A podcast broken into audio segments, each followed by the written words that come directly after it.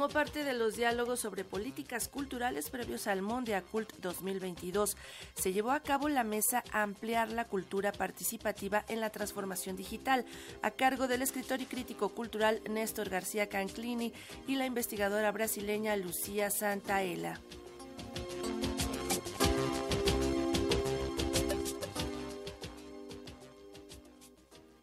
La necesidad de equilibrar las relaciones de poder que existen actualmente en el ambiente tecnológico es uno de los aspectos importantes que se deben abordar para el desarrollo de las políticas culturales. Si bien durante la conferencia intergubernamental sobre las políticas culturales para el desarrollo celebrada en Estocolmo se abordaron las desigualdades en los intercambios de las comunicaciones, que en aquella época se aludía a la televisión y a las agendas de prensa, en la actualidad persiste el problema, pero ahora en el mundo de la Internet. Este tema sobre la relación entre cultura y el entorno digital se abordó durante el diálogo Ampliar la cultura participativa en la transformación digital, un espacio donde participó el escritor y crítico cultural argentino Néstor García Canclini, quien destacó la importancia de considerar que la apropiación de las tecnologías debe ser para todos, especialmente cuando se trata de situaciones de emergencia como lo fue en el caso de la pandemia, donde se pudo explotar todo el potencial de las herramientas tecnológicas. Así lo señaló. Entonces, si no hay esa combinación de la potencialidad de virtualización de la cultura en una emergencia como la que existe en México, como en todas nuestras sociedades latinoamericanas, junto con unas acciones enérgicas, una distribución apropiada del presupuesto para apoyarlas y ampliarlas en estos periodos de emergencia, no podemos realmente pensar en un desarrollo cultural. En este sentido y en otros también es muy contrastante lo que ha ocurrido en México y lo que ha ocurrido en Brasil. O sea, las condiciones democráticas de participación en México sin duda son formalmente mayores que en el Brasil actual. Sin embargo, también son peligrosas las organizaciones criminales que actúan en todo el país, que ocupan instituciones culturales, sanitarias, civiles de todo tipo, también usan los recursos digitales. Asimismo, indicó que estamos en un momento crucial en el cambio estructural de las políticas culturales, para lo cual es importante transformar las estrategias y tácticas para garantizar la horizontalidad de la comunicación y la participación.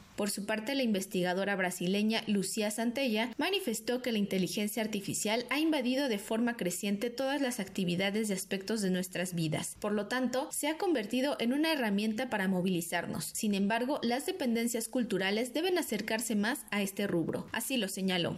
El Ministerio y las Secretarías de Cultura tienen que hacer una investigación sobre los proyectos que ya están siendo desarrollados en los países de América Latina con inteligencia artificial. Ya existen, pero no tenemos la investigación. No podremos considerar la inteligencia artificial como algo que está ajeno y lejos de nosotros. Voy a dar un Las redes están ahí a disposición y podremos utilizar las redes de manera autónoma y creativa. Ampliar la cultura participativa en la transformación digital es una de las actividades previas al Mundiacult 2022. Para Radio Educación, Pani Gutiérrez.